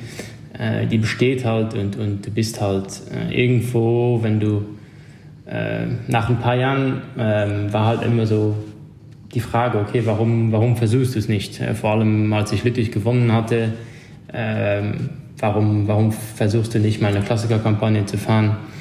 Ähm, das habe ich dann 2019 gemacht. Äh, ging dann gleich am zweiten Tag äh, ziemlich gut aus und ja, dann kam halt diese, äh, das war Körne. Ähm, und ähm, ja, dann, dann habe ich da eigentlich eine ganz, eine ganz gute Klassiker, ein Klassiker Frühjahr hingelegt und das blieb dann auch immer so ein bisschen. Ähm, aber wie gesagt, das kam halt auch sehr viel einfach von dem Team, weil die, die Rennen halt mhm. äh, super wichtig waren fürs Team. Meine Einschätzung als Fahrertyp natürlich mal wieder äh, gekonnt umgangen, aber auch komplett irrelevant. Plus neues Thema. Für mich nämlich schon immer einer der besten Ästheten auf dem Rad, Bob Jungels, als Fahrertyp. Immer schön weiße Socken, weiße Schuhe, Luxemburger Meistertrikot meistens mega gut ausgesehen, Top-Position auf dem Rad, einfach top anzuschauen. So, wenn ich mir aussuchen könnte, wie ich auf dem Rad sitzen würde, dann würde ich Bob Jungels als Vorbild nehmen. Und im, oder meistens im Sitzen, oder? Ja. Meistens im Sitzen, ja, das stimmt. Das stimmt. Darum, darum heute Endofibrose. ja. okay.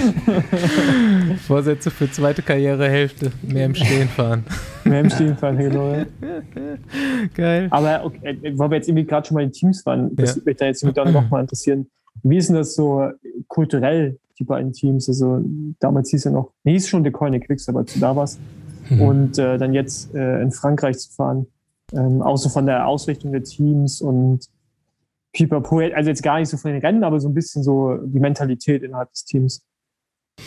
Ja, die Mentalitäten sind halt schon sehr verschieden, muss man, äh, muss man sagen. Ich denke, bei, bei Quickstep, als ich da hinkam, waren halt äh, noch immer Jungs da, wie, wie Niki Terpstra, Tom Bohnen und so weiter. Das, das war halt ein Klassiker-Team. Das war auf Siege ausgelegt. Das, äh, bei jedem Rennen waren wir super, super motiviert. Da stand immer irgendjemand am Start, der der, der die Etappe oder das, das, den, das Rennen gewinnen konnte.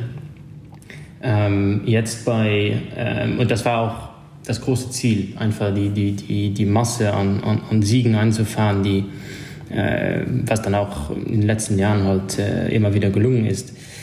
Ähm, war aber sehr wenig eigentlich auf, auf, auf Grand Tours oder auf, auf sogar auf, äh, ich sag jetzt Rennen wie, wie Paris-Nizza ausgelegt. Das, die, die dienen eigentlich immer als Vorbereitung für die Klassiker. Ähm, und jetzt bei, bei AG de Citroën ist halt äh, genau umgedreht. Also die, die ähm, klar haben die sich jetzt äh, ein bisschen umge, umgeswitcht mit, ähm, mit, äh, mit Van Avermaet, mit Oli Nasen und so weiter, mit, äh, mit den Klassikern. Aber auf der anderen Seite ist es immer, also die, die DNA von dem Team liegt schon irgendwie bei den Gesamtwertungen, bei den, bei den äh, Grand Tours, bei den einwöchigen Rundfahrten und so weiter. Ähm, haben auch da sehr viel Erfahrung, ähm, das, das, das, das muss man sagen. Ähm, aber allgemein waren es eigentlich zwei Teams, die sehr eine familiäre, ähm, wie sagt man das, Umgangs Form hatten, also zwischen, ob das Management war, ob das, ob das Unterfahren war, das alles sehr, sehr easy eigentlich. Äh, ausgelegt, aber wie gesagt, also man, man, man findet halt, wenn man mit verschiedenen Leuten zusammenarbeitet, dann, äh, dann findet man auch immer verschiedene Meinungen und verschiedene Herangehensweisen und, und das ist halt auch, hier auch der Fall. Aber ich habe, denke ich, mehr Freiheit hier bei, bei Agile de Citroën, was mir eigentlich sehr gut liegt. Also ich bin äh, eher der, der Eigenbrödler, wie jetzt äh, jemand, der, der, der ganz oft nach anderen Meinungen oder nach, nach, nach Hilfe fragt. Darum liegt mir das ja eigentlich äh, sehr, sehr gut. Aber das war, das war bei, bei Quickstep genauso. Das ist auch der Grund, weshalb du dann quasi den Wechsel vollzogen hast, um jetzt vielleicht noch in eine andere Richtung mehr Freiheiten zu bekommen? Oder äh, also ich fand den Wechsel schon überraschend. Also man weiß natürlich, dass Patrick irgendwie auch, also Patrick Lefebvre immer äh, irgendwo am Ende des Tages auch gerne mal ausspricht, dass er nicht alle Fahrer halten kann, weil Fahrer teuer sind.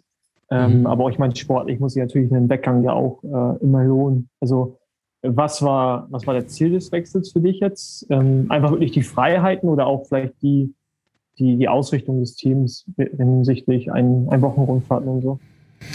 Ähm, ja, eigentlich ein bisschen, bisschen von beiden. Also die Ausrichtung von, äh, von, von Agile hat mir schon äh, sehr zugesagt, äh, weil ich einfach bei, äh, bei der König halt auch, ähm, da waren so viele Fahrer, die für die Klassiker da waren. Das war immer, das war schon immer ein Kampf, bevor das Rennen losging. Ähm, und dann war aber mein Hauptgrund eigentlich war, ähm, dass ich einfach einen Tapetenwechsel gebraucht habe. Ich meine, ich war fünf Jahre jetzt da. Äh, wenn du fünf Jahre lang mit den gleichen Leuten zusammenarbeitest, du, wie gesagt, irgendwann kommt man in so eine Comfortzone rein und ähm, das war für mich halt irgendwie hat das ähm, ja, es hat halt nicht mehr so nicht mehr so gepasst. Also ich hatte so ein bisschen den, der Reiz hat gefehlt irgendwie und ähm, ich war in dieser ja in dieser Comfortzone drin und und ähm, wie gesagt bin aber ähm, ambitioniert und, und wollte wollte irgendwie weiterkommen und ähm, ja habe halt diesen diesen Schritt gewagt oder oder einfach gemacht und und äh, bin heute sehr sehr froh darüber. Wie kommst du mit der braunen Hose zurecht? ich, ich, ich sehe seh sie nicht so oft. ja, gerade nicht. Ne? Ey, nee, ich finde sie ganz geil. Also ich mag Mittlerweile bin ich auch bei brauner Hose. Ja, also ich finde, ich, ich, also ich finde, der Arge Desert Citroën hat mit das beste Kit im Fahrerfeld und äh, jetzt Leute, die eigentlich Radsport, also aus dem ästhetischen Aspekt sehr hässlich finden, mögen das, mögen das Trikot und die Hose in Kombination. Ich finde es eigentlich auch ganz geil, muss ich sagen. Mhm. Ja, ich denke also, mit den Leuten, wo ich jetzt gesprochen habe, äh, ist halt so, die einen sagen, es also ist super geil, aber die anderen, oder anderen sagen, es passt überhaupt nicht. Also das geht, das geht gar nicht. Ich finde, ähm, mittlerweile hat man sich auch einfach schon so dran gewöhnt, dass man es nicht mehr. Äh, am Anfang war es schon Schrott. aber, jetzt, aber wie findest du das persönlich? Well, wie gesagt, ich bin, äh, ich, bin ich, ich bin schon so ein bisschen eher jemand, der, der ja, auf Aussehen auspasst, aufpasst. Ähm, darum wäre mir eine schwarze Hose wäre mir lieber auf jeden Fall. Ähm, ja, aber muss halt nächstes Jahr wieder Luxemburger Meister werden, dann ähm, sollte, das, sagen, sollte das passen. Dann, ja. dann weiße Hose. Aber habt ihr, habt, ihr auch, habt ihr auch braune Beinlinge und Knielinge und lange Hosen? Jo. Das ist alles braun. Okay, also das ist schon. Aber ja. stell, dir, stell dir vor, das wäre jetzt schwarz, dann wäre es auch scheiße. Das würde auch scheiße aussehen. Na ja, gut. Das stimmt allerdings, ja. Ja. So, ich äh, habe schon angekündigt, wir gehen mal wieder ein bisschen in die persönlichere Richtung und ich stelle dir drei Fragen, die ich den anderen auch schon gestellt habe den mhm. anderen beiden hier im Podcast, schon ein bisschen länger her, in irgendeiner Solo-Folge, die wir mal gemacht haben und nichts äh, Besseres zu quatschen hatten. Ähm, Frage Nummer eins. Du äh, sagst, du legst immer ein bisschen Wert auf Aussehen. Dein Leben wird verfilmt. Wer spielt dich? Äh, wer spielt mich? Ich hätte einen äh, Vorschlag. Ist, ja, darf ich einen Wunsch aussprechen oder, oder, ja, oder ja, ein, ja. Ähm, Matthew McConaughey. Ja, gut, gut. Ja. Ein super Schauspieler und äh, ein Ästhet und ein klarer Mann. Andi, was hättest du gesagt, gesagt, Andi? Matt Damon. Ja, hätte ich jetzt auch gesagt. Das, Matt, das habe ich öfter, öfter schon gehört, aber das ist eher dann so vom, vom Aussehen, ja. Matt Genau. Damon. Ja, so Jason Bourne. So, da hätte, hätte auch Bob Jungels hätte auch Jason Bourne spielen können, sagen wir mal so. Jason Jungles. Dann Ähm, will ich heute nicht hier sitzen, wahrscheinlich. Jason Jungle ist auch ein geiler Name, ey. Das ist so ein richtiger Künstlername, ey. Bob Born auch. Wenn du einen Podcast machen müsstest und es geht nicht, es darf nicht um Sport gehen, worum geht's? Ähm, die schönen Dinge im Leben. Wein, Autos, Architektur. So ein bisschen. ist sehr gut, da kommen wir auch noch gleich zu. Ja, können, Nein, wir, können wir ja jetzt aufgreifen einfach. Ja, genau. Waren, ja, sind, sind drei Sachen, die mich, äh, die mich viel interessieren, ja. Ja, das waren meine äh, Insider-Infos, die ich so eingeholt habe. Wir können die jetzt auch der Reihe nach abfrühstücken. Du hast einen relativ großen Weinkeller, habe ich gehört. Von wem hast du das gehört? Beziehungsweise, das äh, verrate ich natürlich nicht, das wird nicht preisgegeben. Das muss jemand gewesen sein, der schon drin war. Ja, und die Person ist groß. Also von daher würde ich das gut beurteilen können. Und hat Nee, den Na. Namen einer Frucht. Ähm, nee, das stimmt, ja. Ich habe äh, eigentlich durch, äh, durch meinen Vater eine Passion für, für, für Wein äh, seit jüngeren Jahren und ähm, habe mir im Haus einen Weinkeller äh, eingerichtet und ja, sammle, sammle sehr gerne Wein, ja. Ja, hau doch mal eine aktuelle Luxemburger Empfehlung raus.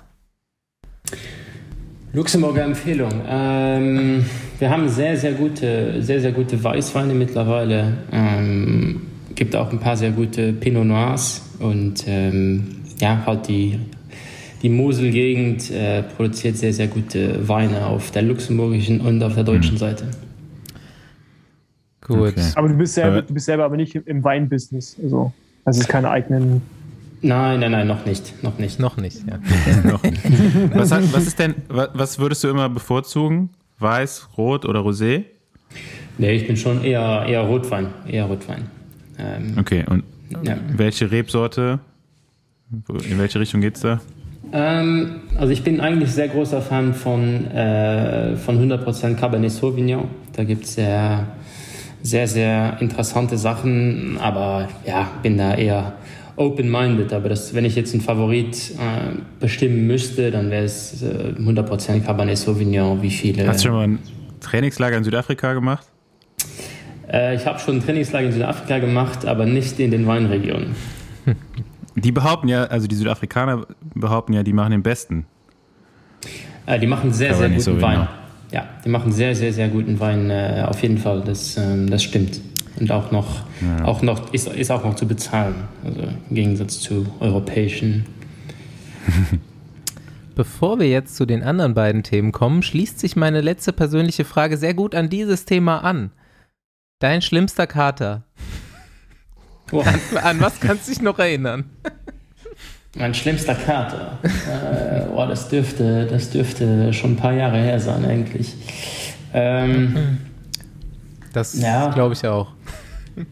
Also Lu Luxemburg Stadt, äh, Luxemburg Stadt ist eigentlich ein sehr ähm, interessantes Pflaster, wenn man sich einen Kater zuziehen will.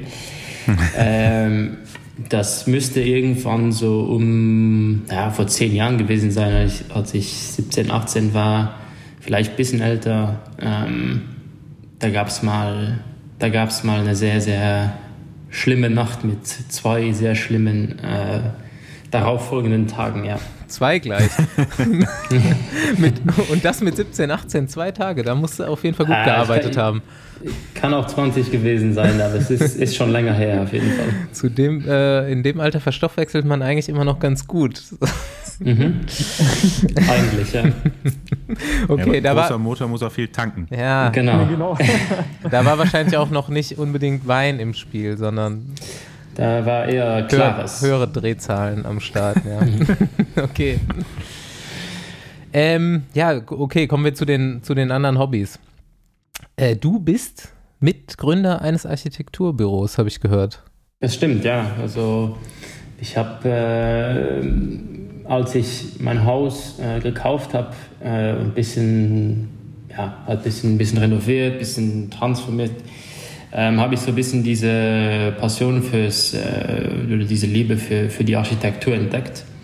Ähm, habe zwei sehr gute Freunde von mir, die Architektur studiert haben, die auch in einem Architekturbüro äh, gearbeitet haben und die wollten sich halt selbstständig machen. Und ähm, wie gesagt, das war dann irgendwann mal abends, abends bei einem Glas Wein haben wir dann beschlossen, äh, die Sache zusammen anzugehen. Und ähm, ja, sind halt jetzt seit, ähm, seit zwei, seit fast drei Jahren, äh, seit fast drei Jahren, ähm, ja, eigentlich sehr erfolgreich unterwegs. Und du bist dann quasi einfach Gesellschafter oder Teilhaber, aber jetzt nicht direkt, wo bist du irgendwie involviert in den ganzen Nein, ich, also ich bin auch. eigentlich stiller Teilhaber. Ich habe wie gesagt, halt ein bisschen. Bob, Bob äh, baut halt die Häuser. genau, ja. Genau. Der Baumeister. ähm, nee, aber wie gesagt, ich bin stiller Teilhaber, kann ähm, halt ein bisschen äh, meine Connections in, in Luxemburg äh, mit einfließen lassen, was nicht unbedingt, äh, nicht unbedingt negativ ist. Und ja, ich mache aber auch. Also Baugenehmigung ähm, und sowas. so, ja, in die Richtung, ja. Wie, nee, wie nee. heißt der Laden? Kann man da, baut ihr auch außerhalb von Luxemburg oder wo baut ihr überhaupt? Also, also wir machen, äh, wir machen eigentlich, äh, ich sag nur Architektur und, und ähm, also bauen, bauen machen wir nicht. Äh, wir, wir, begleiten den ganzen, ähm, den ganzen Bauvorgang bis, wenn, wenn, der, äh, wenn der Klient das will ähm, können aber auch nur Pläne machen oder, oder äh, wie gesagt, äh, eigentlich geht es von, von, äh, ja, von äh, Einzelhäusern bis zu bis Schulen, bis alles, alles ist möglich. Ähm, okay. Die Firma heißt äh, Beta Architektur und ähm, ja, also ich denke, Ausland, Ausland sollte kein Problem sein, ja. Okay. Hm, gut Werbung gemacht, schon mal kurz. ja, ist ja gut zu wissen. Ja, Falls klar. man mal einen Architekten braucht, ja, dann kann man da anrufen. Besen, Besen, Besenwagen als Radsportfan kannst dich komplett versauen lassen. Gehst bei Johnny Ogerland, machst Urlaub. Bei Bob Jungs lässt dir dein Haus planen. Dies, das, paar LKW-Transporte noch hier und da. ähm, jo, äh, ja genau, letztes Thema, was mir Alex Kirsch noch gesteckt hat, war schnelle Autos. Da muss ich, da muss ich dann. Äh, hast, du den, hast den Informant doch verraten. ja, klar. Ja, die. Ähm, da muss ich direkt an Niki Terpstra denken. Habt ihr schon ein Rennwochenende zusammen gemacht oder was, was macht was also deine Leidenschaft? Wir, wir, wir, haben das, ich glaube, zwei Jahre lang oder drei Jahre lang wollten, haben wir das geplant, ähm, hat aber bis jetzt noch nicht stattgefunden. Ähm, aber das war halt, also bei Quickstep waren schon sehr, sehr viele, die, ähm, die an den, die an schnellen Autos interessiert waren und das, glaube ich, heute auch immer noch so ausleben. Ähm, aber, aber ja. Was hast du da? Also, was ist dein, dein liebstes Stück? Ich weiß nicht, wie viele du jetzt hast, musst du ja auch nicht sagen, aber was ist denn? Ähm, also, ich habe äh, ich hab ein Auto, das mir sehr am Herzen liegt. Das war eigentlich mein erstes äh, Auto, was ich mir, teures Auto, was ich mir gekauft habe. Äh, das habe ich immer noch, ist ein Mercedes und habe da auch nachher noch viel, viel reingesteckt und äh, wie gesagt, das werde, das werde ich immer behalten. Ähm, aber ja, ich habe zwei sehr schnelle Autos und ein, ähm, ein, eins für die, um die Hunde mitzunehmen. aber ist es ein Black Series oder? Hast du, hast du Hunde? Ich habe Hunde, ja. Ja, zwei Dackel. Geil. Oh. Ja, bist du dann auch Jäger? Äh, nein, also ich glaube nicht, dass die von der Größe her jagen die vielleicht Kaninchen, aber ansonsten nicht ganz viel. Aber Dackel bekommst du auch in jeden Sportwagen rein, ne? Auch in jeden Zweisitzer. Ja, die fahren, die fahren aber nicht so gerne mit da, ja. ja, die halten nicht so viel G-Kräfte aus. Ja. Ja, meine ähm, persönliche Fragerunde jetzt hiermit beendet. Jungs, habt ihr Anschlussfragen? Ich würde gerne mehr über die Autos reden, aber ich glaube, das kann auch ein unangenehmes ja. Thema werden. Von daher lassen wir das lieber mal. Ich hätte jetzt vielleicht noch zu den Autos gefragt, so wie, wie oft fährst du damit nach Deutschland? So kein Tempolimit und so, ne? Äh, das ist, ist, auf jeden Fall interessant. Äh, die Autos sind aber eher, eher, für, äh, eher für Strecken ausgelegt, darum. Ah, so, ähm, okay. Darum, ah, du hast richtige Rennautos. Nein, nein, nein, nein, nein, aber es sind wie gesagt, eines ist ein Porsche, der, der, der ist schon eher für Rennstrecke ausgelegt wie, äh, wie Highspeed. Okay, okay. Verstehe, verstehe. Aber das geht jetzt, geht das bei dir auch so weit, dass du sagst, okay, ich mache jetzt nach meiner Karriere das gleiche wie Tom Boden und fahre Autorennen oder ist es mm. nur so ein, so ein Hobby? Nee, für mich ist das, für mich ist das ein Hobby. Ich bin, ich bin schon begeistert von, äh, ich sag jetzt mal, Technik und so weiter, dass äh, die in den Autos steckt. Mm. Ähm, ja, liebe, liebe, liebe es auch, die Autos zu pflegen und so weiter, aber ich denke nicht, dass irgendwie Rennsport mal, ähm, mal, mal, äh, mal, mal ein Beruf wird oder das denke ich eher nicht. Okay. Und äh, ist das beim, beim Rad bei dir auch so? Hast dann, bist du da auch so, dass du dein Rad dann so sehr gut pflegst? So richtig, äh, wie sagt man, ja, sehr gut pflegst? So penibel bist damit. Weil ich musste jetzt gerade daran denken, du hast ja auch mal Teamkollegen äh, Guillaume von Kersburg, mhm. der ist ja auch so ein Autofreak. Ähm, äh, ich sehe immer nur auf Instagram, da war auch mal mein Teamkollege, wie er seine Garage da hat, so einen richtigen Man-Cage. Ne, wo er ja. dann seine, seine Fahrräder, seine Motorräder und Autos und was weiß ich da äh, poliert und pflegt. Mhm. Und bist du bei der Radpflege da genauso, genauso oder? Das würde ich ist jetzt eher so ein Arbeitsgegenstand. Ähm, ist eher ein Arbeitsgegenstand. In Luxemburg regnet es viel. Hm, ja. ja, das stimmt. Aber hast du eigentlich schon mal darüber nachgedacht, ähm, auch wegzugehen aus Luxemburg? Also um einfach äh, ich, mehr in der Sonne zu trainieren? Ich habe, äh, ja, nicht wegen der Sonne, aber ich habe ich hab fünf Jahre in der Schweiz gelebt. Ähm, das oh, war. Das wusste ich gar nicht. Ja. Ja, ich war fünf Jahre in der Schweiz, äh, bin letztes Jahr, Anfang letztes Jahr zurückgekommen. Ähm, ja, aber eigentlich, ähm, ja, es hat mir immer gut, immer gut in Luxemburg gefallen oder in der Schweiz gefallen. Ähm, wir haben ja eigentlich auch immer äh, so viele Trainingslager und dann bist du wieder bei den Rennen und so weiter. Und äh, ich weiß nicht, heutzutage mit den ganzen Flügen und so ist es, also ich, ich, ich bin, in, wenn ich will, bin ich in zwei Stunden auf Mallorca. Darum, mhm. wie gesagt, war für mich eigentlich nie, ich hatte nie äh, den Bedarf, irgendwie hier wegzuziehen, weil ich doch sehr, ähm, bin eigentlich ein sehr, ja, doch ein sehr fam familiärer Mensch. Es ist mir sehr wichtig, äh, nah, nah bei der Familie zu wohnen und äh, meine Freunde um mich herum zu haben. Darum, äh, ja, also diese, diese persönlichen Werte, die ich hier jetzt in Luxemburg habe, ähm, sind eigentlich nicht, äh, nicht zu ersetzen. Das, das ähm, mhm. ja, wie gesagt, vor allem, äh, vor allem in Zeiten, wo es, halt, äh, wo es halt nicht immer so läuft, ist es schon äh, von großem Vorteil, ähm, wie gesagt, bei Leuten zu sein, die, äh, die dann doch da sind und die, die du kennst und so weiter und so fort. Wenn du, einen, äh, wenn du jetzt einfach ein Rennen aussuchen könntest, ne, welches du gewinnen möchtest, welches wäre es? Ich denke, vor, vor ein paar Jahren hätte ich noch gesagt Tour de France. Ähm, ist auf jeden Fall immer, ist auch immer noch so. Aber ähm, denke, Welt, Weltmeister wäre wär auch, äh, wär auch schön. Straßenweltmeister. Und warum hat sich das geändert? Also diese Perspektive vielleicht auch weg von der Tour so ein bisschen Richtung WM? Ja, weil ich, ja, ist schwierig zu, schwierig zu erklären. Also beide Dinge liegen sehr, sehr nah, sehr, sehr nah beieinander. Aber ähm, es war halt diese Zeit, wo ich, äh, wo ich beim Giro äh, gute Gesamtwertungen gefahren bin.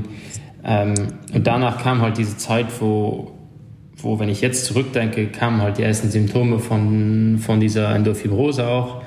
Ähm, und ja, lief dann halt bei den, bei den Grand Tours nicht mehr ganz so, nicht mehr ganz so rund und glaube, habe das dann auch so für mich ein bisschen beschlossen, dass ich ähm, das halt ein bisschen ähm, vorne weglasse.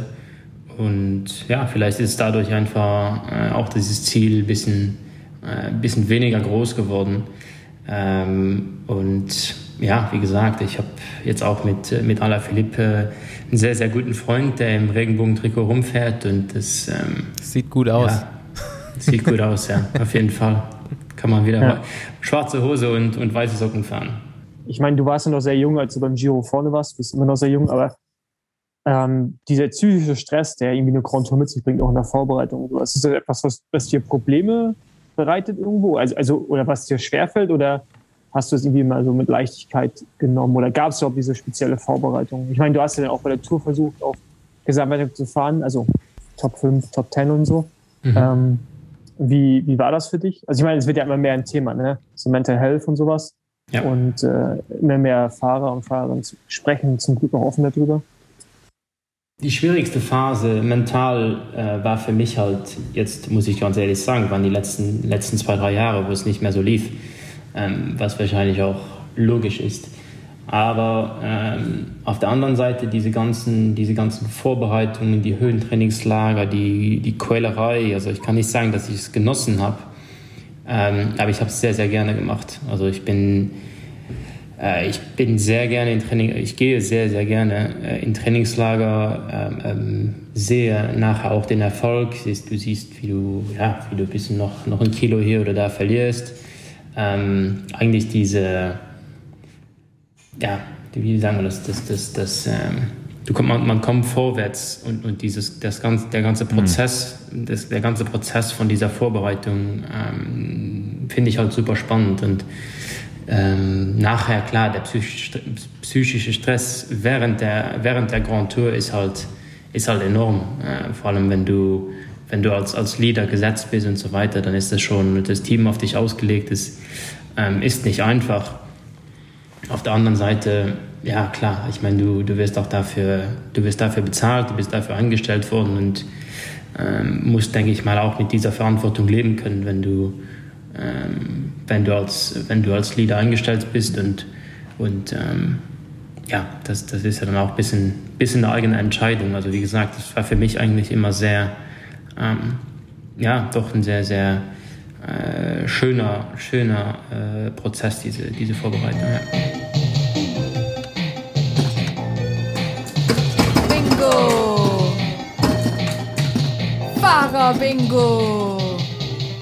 Ja, schon relativ lange Karriere, haben wir jetzt mehrmals bemerkt und mit sehr großen Namen zusammengefahren, beziehungsweise auch selbst ein Mann, der im Peloton bekannt ist und viele Freunde hat, denke ich mal. Ähm, wir stellen immer die Frage, wer ist dir in, aus deiner Karriere, egal ob Teamkollege oder Gegner, gegnerischer Teamfahrer, besonders im Gedächtnis geblieben? Ja, wenn ich einen auswählen müsste, dann wäre es, denke ich, äh, Fabian äh, Cancellara. Ähm, ja, er war halt immer, eine, also als ich zum, zum, zum Team kam, war er schon eine Riesenpersönlichkeit und, und, und hat tollen äh, Erfolg eingefahren. Aber einfach diese, ähm, diese Präzision, mit der er sich vorbereiten konnte auf einen einzelnen Tag, war irgendwie, ja, das hatte was, das war, das war einfach ähm, klasse. Das war einfach, das, das, das äh, klasse, glaube ich, ist das, das richtige Wort. Ähm, ich denke, wenn ich einen nennen müsste, dann wäre dann wär es er. Ähm, hatte aber, wie gesagt, das Glück, einfach mit sehr, sehr vielen, vor allem in dieser Zeit, äh, mit sehr, sehr vielen ähm, noch von den Oldschool-Jungs äh, ein bisschen äh, rumzufahren. Ich, ich denke jetzt an, an Andreas Klöden zum Beispiel. Ähm, bin immer sehr gut äh, mit ihm klargekommen und, und äh, habe viel von ihm gelernt. Aber wenn ich, wie gesagt, ähm, einer, der mich am meisten ähm, erstaunt, nicht erstaunt hat, aber wo ich mir sehr viel abgeguckt habe, war, war bei Fabian, ja. Es ist Wahnsinn, dass du noch mit Andreas Klöden zusammengekommen bist. Mhm, ja. Das finde ich gerade krass. Weil das ist halt schon gefühlt echt richtig, richtig lange her. Ist es ja auch, ne? War, war wahrscheinlich deinem ersten mhm. Jahr, oder? Genau, ja. ja. Mit, äh, ja, mit Klöden, mit Chris Horner, mit, äh, ja, mit den ganzen, ganzen Jungs, ja. Den Schlecks, Vogte. Zur Präzision von Fabian Cancellara habe ich noch eine Story. Ich habe den mal äh, auf Mallorca beim Training getroffen und dann sind wir zusammen weitergefahren. Und er ist, glaube ich, den ersten oder zweiten Tag da gewesen und er sollte vier Stunden trainieren. Und ich war halt schon ein bisschen länger unterwegs, als ich ihn getroffen hatte. Und ich habe dann gesagt, ja komm, ich würde jetzt noch hier und da langfahren, aber wir können auch noch ein bisschen einen kleinen Schlenker fahren, Umweg, dann kommst du auch auf jeden Fall auf deine vier Stunden, aber es wird wahrscheinlich ein bisschen mehr. Es werden so vier Stunden 15, vier Stunden 20. Das ging nicht. Und dann sagt er einfach so, ja nee, ist okay, wir fahren einfach zurück zum Hotel und ich fahre dann nochmal zehn Minuten, fahre ich nochmal fünf Minuten in die eine Richtung und fünf Minuten zurück. Also der ist dann wirklich, also der hat wirklich wie so mit so einer Präzision auch gearbeitet im Training. Das fand ich auch damals schon so. Also ich bin dann wirklich so ins Hotel zurückgefahren, in mein Hotel zurückgefahren und dachte mir so, der hat doch jetzt nicht wirklich wegen 15 Minuten zu viel, das hat er einfach so weggelassen. Also er wusste, glaube ich, auch immer genau, hat es genau ausgerechnet, was er brauchte, um wirklich an so einem Tag topfit zu sein. Also das fand ich auch, äh, das ist mir nachhaltig so in Erinnerung, äh, in Erinnerung geblieben. Ja, auf jeden Fall. sagst, also, da war, ich weiß, Präzision. wir mussten irgend, ich weiß nicht mehr, wo das war, wir mussten halt äh, Intervalle fahren und ich sag jetzt irgendwas, äh, fünf, fünf Minuten Intervalle und dann irgendwie bei 4,50 kam er halt, war ein Kreisverkehr, dann musste er aufhören, weil Autos da waren und so weiter und dann hat er diese 10 Sekunden hat er beim nächsten Block wieder hinzugefügt, wo jeder gesagt hatte, okay, es spielt keine Rolle, es spielt ja auch körperlich keine Rolle, aber für ihn war das immer halt, es war so ein, ja, ein Schweizer Uhrwerk und äh, war schon sehr, ähm, halt auch durch, ja, die, die, die Erfolge haben ihm natürlich auch recht gegeben und ähm, nee, schon sehr, sehr äh, erstaunlicher Typ. Zweite Frage, nicht ganz ernst gemeint. Ging dir ein Fahrer innerhalb deiner Karriere bis jetzt richtig auf die Nerven? Äh, auf, jeden, auf jeden Fall, ja. Ähm, Nein, also richtig auf die Nerven. Mm, ich bin eigentlich ein Mensch, der, wenn, ich, wenn mir was nicht gefällt, dann habe ich gar kein Problem, das auszublenden. Und das ist halt, ich meine, wenn du in drei Teams fährst, über so viele Jahre hinweg, da fährst du wahrscheinlich, keine Ahnung, mit, mit äh, 100, 110 Fahrern. Ähm, da können nicht alle dir, ähm, können nicht alle dir immer ähm, äh, gut gefallen oder, oder, oder du kannst nicht immer best, bester Freund werden mit jedem und ähm, wie gesagt, will, will er jetzt keinen nennen, aber wie gesagt, ich, ich habe mich da eigentlich nie mit, ähm, nie mit, dem, mit den Sachen beschäftigt oder viel aufgehalten. Ja, das ist, glaube ich, auch so ein, ein Schlüssel für erfolgreiche Menschen irgendwo. Ich meine, wenn man ein richtiges Problem hat, spricht man es an. Ja, auf jeden kleine, Fall. kleine Dinge blendet man einfach aus, denkt man nicht weiter drüber nach. Andi, berühmte Abschlussfrage? Oder können wir raus heute? Nee, ich ich werde vielleicht noch mal nach dem Luxemburger Weingut fragen, so was, da, was da zu empfehlen wäre. Ihr, ihr, könnt, Ähm. ihr, ihr könnt auch ruhig mal vorbeikommen, dann machen wir eine Tour, aber vielleicht so nach Oktober wäre besser. Ey, also Jungs, Ja, wir müssen bald äh, auf jeden Fall mal unseren Terminkalender echt checken, weil es kann eine ganz geile Tour werden. So über Luxemburg, weil der Alex hat ja auch was angeboten. Dann ähm, Schweiz? in, der Schwe in der Schweiz vorbei, Ja. dann weiter nach Österreich Mhm. zu Johnny und dann über quasi äh, Wien, Bayern Wien müssen wir auch noch abhaken. Wien und dann Also äh, mir hat jetzt hier nur einer Wein versprochen, dann würde ich sagen, das priorisieren wir jetzt erstmal. Also wie gesagt, ihr seid immer willkommen, das ist kein Problem. Äh, Luxemburg ist jetzt äh, leider nicht mein Lieblingsland zum Radfahren. Das war immer für meine äh, Körperstatur äh, die 500 Watt Rundfahrt, weil da bist du entweder über 500 Watt gefahren oder hast Ja. rollen lassen. Also sehr immer nur rauf und runter. Genau. Aber ansonsten, äh, ja, ich bin gespannt auf die auf die Weintour im im Herbst. Vielen Dank, dass du äh, bei uns zu Gast warst. Ich bedanke mich, kein, kein Problem. Und äh, ja, viel, viel Erfolg, viel weiter gute Genesung und äh, auf dass die Watt wieder da sind. Genau, und dann hoffen wir, dass wir, dich, dass wir dich bald wieder äh, vorne am Bildschirm begutachten können. Genau, mit weißen Socken und weißen Schuhen. Genau. Richtig. Weiterhin gute Genesung und vielen Dank für die Zeit und äh, ja, alles Gute für die Zukunft. Dankeschön. Bis dann. Tschüss. Ciao. Ciao. Ciao, ciao.